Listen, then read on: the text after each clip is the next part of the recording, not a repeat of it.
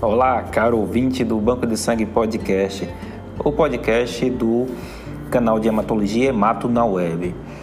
E mais um episódio sobre a especialidade e nós hoje vamos abordar sobre exames muito corriqueiramente solicitados por hematologistas.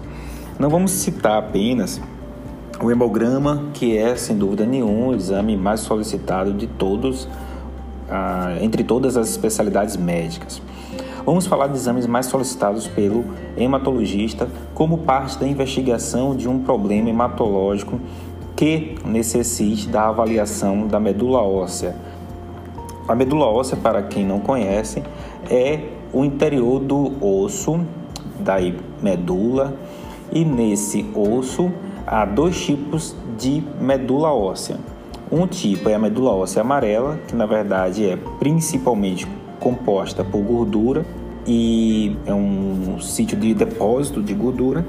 E tem a medula óssea vermelha, que preenche as extremidades de ossos longos, a parte esponjosa desses ossos, ou ossos chatos, como é o caso das vértebras, costelas, externo, crânio. É no interior dessa medula óssea vermelha que há a fabricação digamos de forma bem simples, do sangue. As células que estão no interior dessa medula óssea possuem características de serem ou de origem mieloide, que são aquelas células que dão origem às células maduras que nós conhecemos no sangue periférico como neutrófilos, monócitos, os próprios glóbulos vermelhos, que são os eritrócitos, possui as células do estroma, que são células que fornecem a sustentação do interior dessa medula óssea, ou seja, são células que fornecem também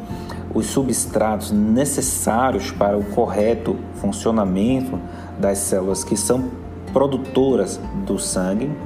Que células são essas do estroma?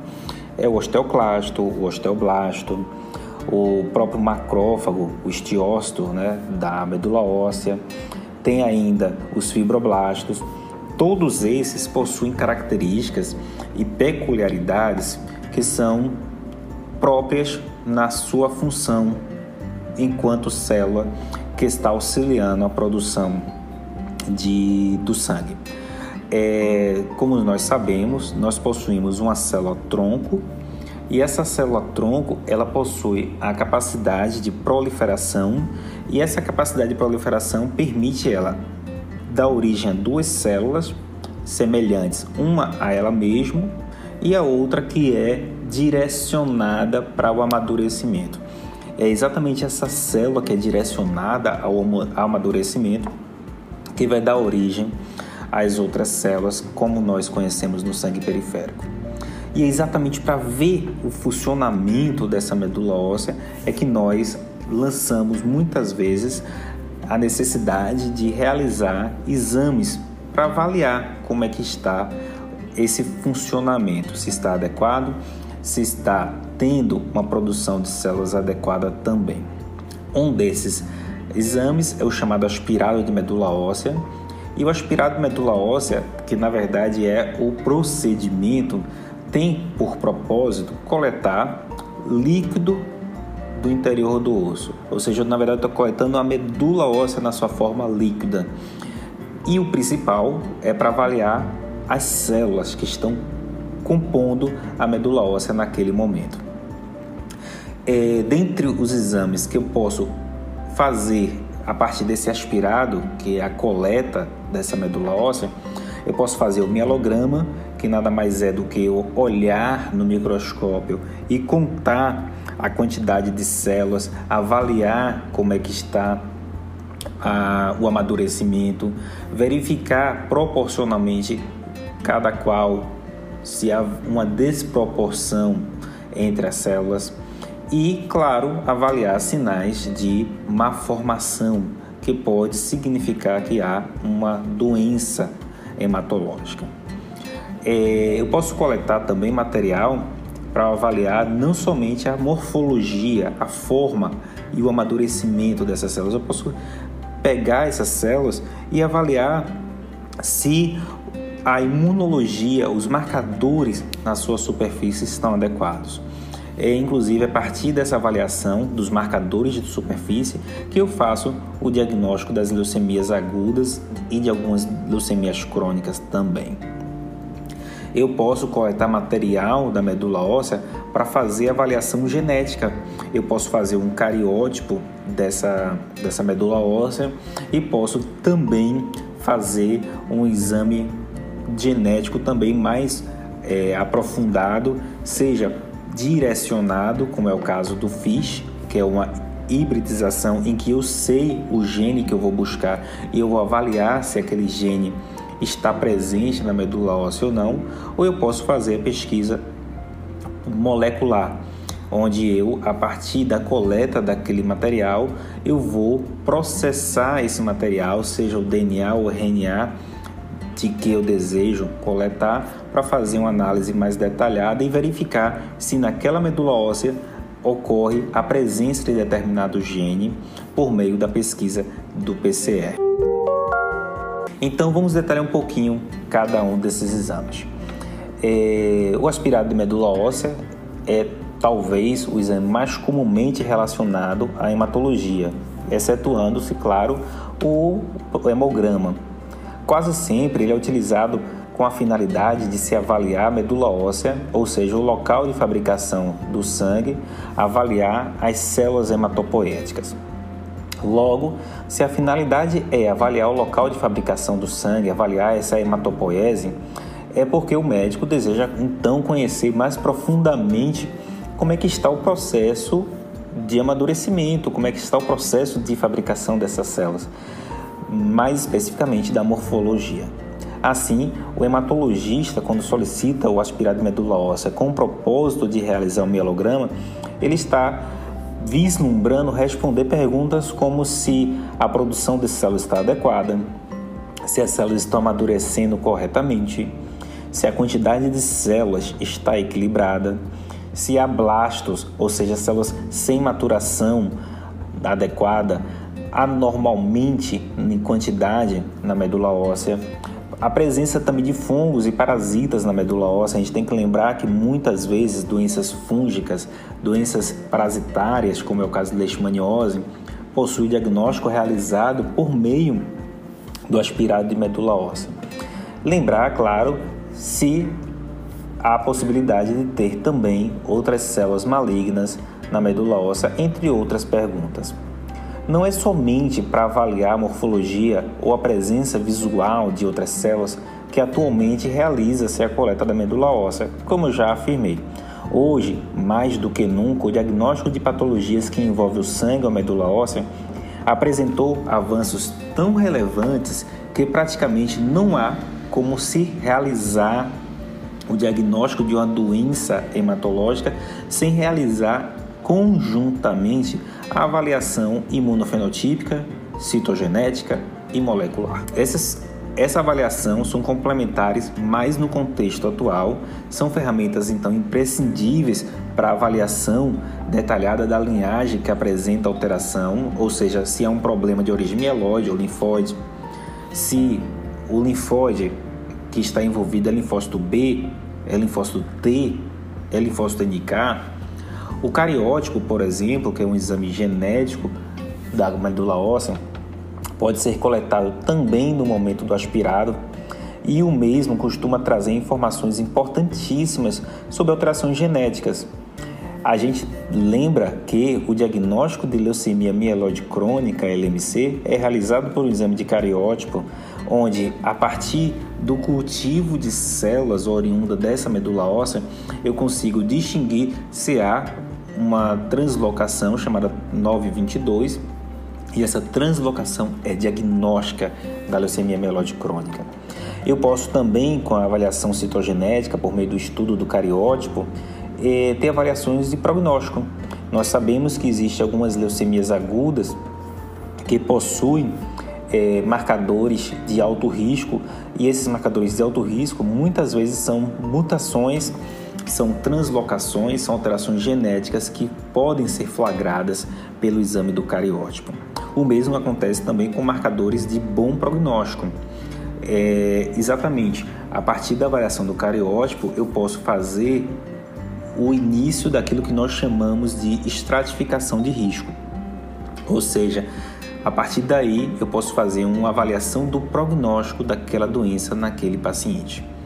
Claro que hoje, a partir do estudo de biologia molecular, eu consigo também acrescentar mais informações sobre anormalidades genéticas, inclusive algumas que eu não consigo flagrar pela análise do cariótipo. Essas anormalidades genéticas, de forma mais específicas, orientam também sobre diversos fatores de risco que podem inclusive modificar o tratamento em muitos casos. Assim, eu consigo, a partir desse exame simples, porém muito importante, que é o aspirado medula óssea, coletar material que será muito importante para fazer a avaliação não somente do diagnóstico, como do prognóstico e até mesmo da programação terapêutica daquele paciente. O exame de coleta do aspirado de medula óssea não é complicado, porém deve ter alguns cuidados. Como qualquer exame com agulha, é um exame chato, porque pode doer. Então, é, deve ser realizado por um profissional habilitado para isso, não é todo médico que é capaz de realizar, e eu posso coletar o aspirado de medula óssea, como já afirmei, que a medula óssea está presente, no caso da medula óssea vermelha, em ossos chatos, então posso coletar do externo, posso coletar da crista ilíaca, que também é uma fonte é, bastante comum de coleta do aspirado de medula óssea. Em alguns casos, principalmente em crianças, eu posso coletar da face anterior. Da... O encaminhamento desse exame da medula óssea é importante também deixar bem claro, deve ser feito para um laboratório que tenha a expertise de avaliação de medula óssea, a fim de que um exame que tem a sua complexidade na coleta, inclusive o potencial de dor, tudo isso, não tenha a amostra comprometida. Porém, infelizmente, nós sabemos que pode ocorrer, como ocorre por vezes com o cariótipo, o mesmo não ter o crescimento adequado, ou seja, nós chamamos um cariótipo semitose e muitas vezes necessitar a coleta adicional. Não é só a hematologia que faz uso do do aspirado de medula óssea para o diagnóstico. A infectologia pode fazer do aspirado uma fonte de material para mielocultura, ou seja, a cultura de medula óssea, a fim de realizar diagnóstico de, por exemplo, é, bactérias oportunistas, do tipo micobacterioses, é, diagnóstico de micose sistêmica, ou seja, infecções fúngicas invasivas, a partir da cultura da medula óssea. Da mesma forma, as leishmanias também podem realizar o seu diagnóstico a partir da coleta de medula óssea. Na oncologia, da mesma forma, a gente pode avaliar a infiltração tumoral a partir da coleta da medula óssea. Muito parecido com o aspirado de medula óssea, porém com um propósito um pouco diferente, a biópsia de medula óssea é coletado de forma similar ao aspirado ou seja, a partir da introdução de uma agulha de biópsia no osso. Distintamente do aspirado de medula óssea, a biópsia da medula óssea não posso coletar em qualquer osso. Geralmente, nós coletamos das cristilíacas e aí realiza-se a coleta da biópsia, ou seja, a retirada de um fragmento ósseo. O intuito dessa avaliação é avaliar o tecido medular como um todo, não somente a retirada do líquido, que, conforme eu falei, o propósito principal é avaliar a celularidade. As células da medula óssea são avaliadas então na biópsia juntamente com as células do estroma. Eu avalio também a distribuição das células hematológicas naquele tecido ósseo.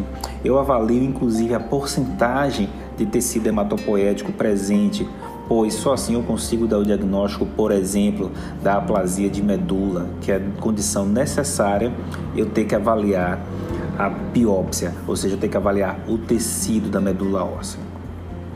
Eu falei desses exames, da biópsia de medula óssea, falei também do aspirado. E esses exames possuem complicações? Claro, esses exames podem ter complicações, porém são complicações perfeitamente controláveis na maioria das vezes. As complicações mais comuns na coleta da medula óssea, seja do aspirado e da biópsia da medula, é o sangramento no local, que é uma complicação que pode acontecer. Geralmente, sangramentos são pequenos, não ocorrem graves repercussões clínicas, porém, raramente pode ocorrer um sangramento mais importante, inclusive naqueles pacientes que possuem uma contagem de plaquetas baixa ou ainda naqueles que possuem algum transtorno de coagulação. Dor no local, a gente sabe que apesar de ser realizado sob anestesia, anestesia local, eu posso ter também o uso de algum sedativo para poder o paciente não, não fazer acordado o procedimento, mas pode acontecer, uma vez cessado o efeito das medicações anestésicas, ou a queixa de dor no local. Assim, o paciente pode necessitar de analgesia depois do procedimento. E reações alérgicas acontecem também como em qualquer outra situação que eu possa dispor de uma anestesia, seja ela local ou de uma sedação, enfim, pode acontecer, porém também são raras. O que é que é importante eu ficar sabendo? O fundamental é informação. É, o propósito dessa o propósito desse podcast, desse episódio de podcast, é informar, assim como é o propósito também do canal de hematologia Hemato na Web. Então, nós devemos informar o paciente sobre o exame, sobre o propósito daquele exame, como é que é a coleta, quais as complicações que pode acontecer. Eu citei algumas que são as mais comuns, mas pode acontecer outras. E claro, o paciente deve também contar com o apoio de familiares ou amigos para que acompanhe a realização do exame e assim ficará mais tranquilo. O médico também deve passar tranquilidade e confiança ao paciente, além de informar sobre qualquer questionamento que seja feito, tanto sobre a doença como sobre o exame. E assim deixar registrado todas essas informações, claro, no prontuário médico.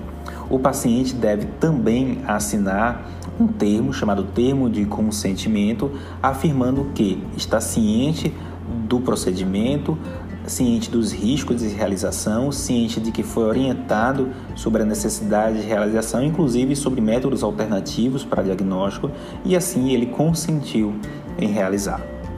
Tá legal? Esse foi o canal de Hematologia Hemato na Web, no seu podcast Banco de Sangue.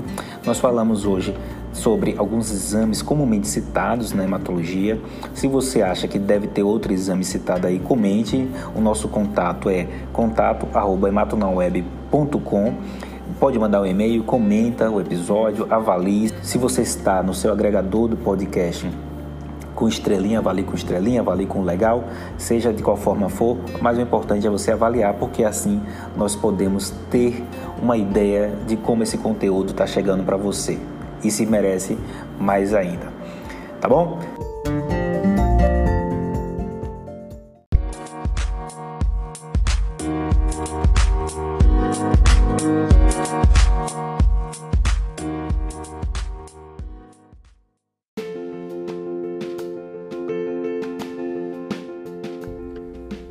Esse foi o Banco de Sangue Podcast, o podcast do canal de hematologia Hemato na Web. Esse e outros episódios você encontra lá no seu agregador de podcast. Veja lá, ouça os outros, comente.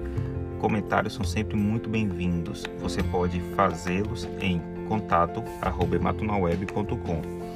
Vai lá, escreve, cita alguma coisa que você achou interessante, algo que poderia melhorar, ou até mesmo sugerir um tema. Nosso site do canal de hematologia Hematonaweb é www.hematonaweb.com Lá também tem outras postagens muito interessantes, inclusive sobre exames, inclusive também sobre doação de sangue. No YouTube tem esses vídeos muito também legais e que você pode também da mesma forma comentar, sugerir, curtir e compartilhar para aquela pessoa que você acha que vai ajudar. No nosso canal no YouTube é youtube.com/hemato na web. Lá você encontrará vídeos inclusive sobre doação de sangue. O importante é que você continue escutando a gente para que a gente possa crescer e ganhar relevância. E se no seu agregador de podcast tem alguma forma de avaliar, avalie, seja com estrelinha, seja com legal. O importante é a gente ter a ideia de que você está gostando, mais ou menos, para que a gente possa fazer as devidas melhorias. Tudo de bom para vocês.